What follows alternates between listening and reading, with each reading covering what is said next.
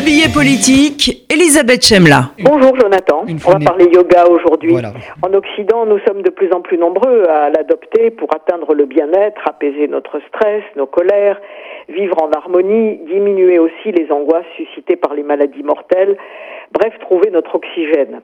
Après 40 ans d'expérience médicale, un cancérologue célèbre, le, doc- le professeur David Kayat, en est arrivé à le recommander, vous le savez, en priorité à ses patients avec la méditation comme le plus efficace des remèdes pour entretenir leur santé lors de chimio et radiothérapie.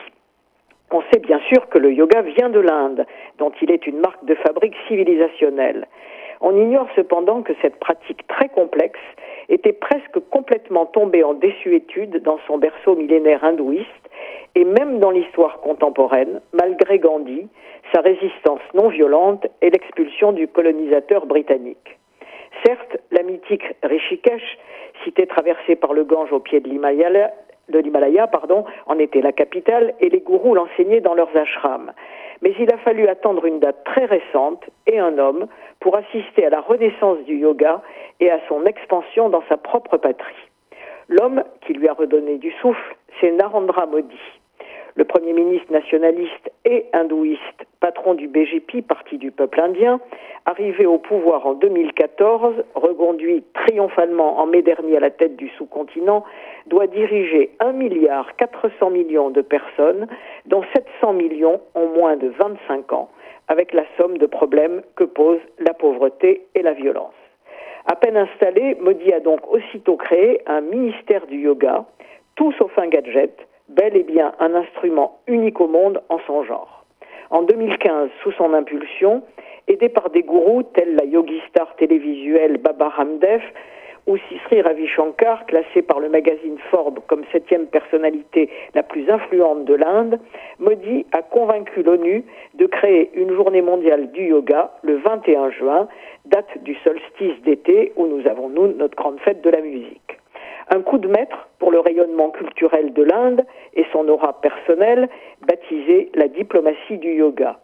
En Inde même, Modi, donnant exemple et directive très autoritaire, a obtenu en très peu de temps un succès considérable.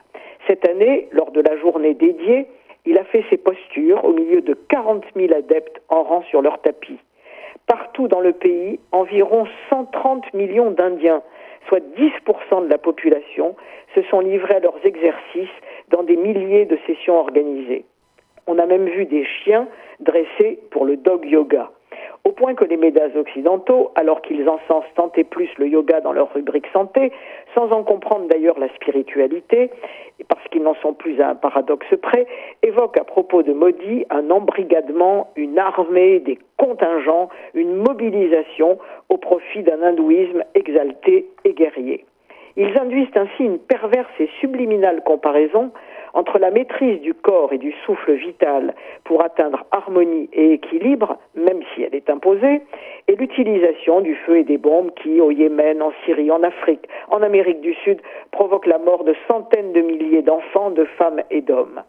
Les médias posent cette question. Le yoga est-il devenu un enjeu identitaire politique, diplomatique, idéologique pour le nationalisme hindouiste, stupide et péjoratif pléonasme similaire au nationalisme sioniste pour les Israéliens La réponse est oui. Est-ce anormal? Non. Parce que si l'Inde comporte 2000 groupes ethniques, 234 langues maternelles, et si l'ensemble des religions du monde y sont représentées, elle est à 80% hindouiste elle a toutes les bonnes raisons de recourir à une discipline identitaire et pacifique s'il en est. Alors, assis par terre en tailleur, dos bien droit, mains posées sur les genoux face au ciel, yeux fermés, respirons longuement, profondément et laissons l'Inde à elle-même.